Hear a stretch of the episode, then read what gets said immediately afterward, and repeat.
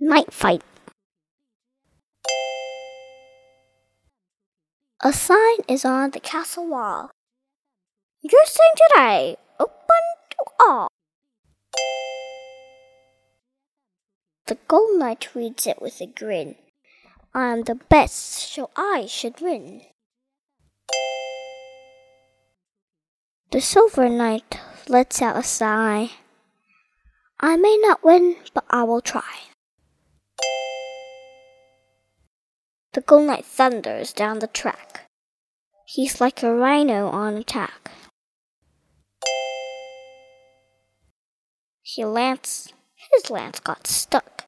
His horse just stops. The gold knight soars and belly flops.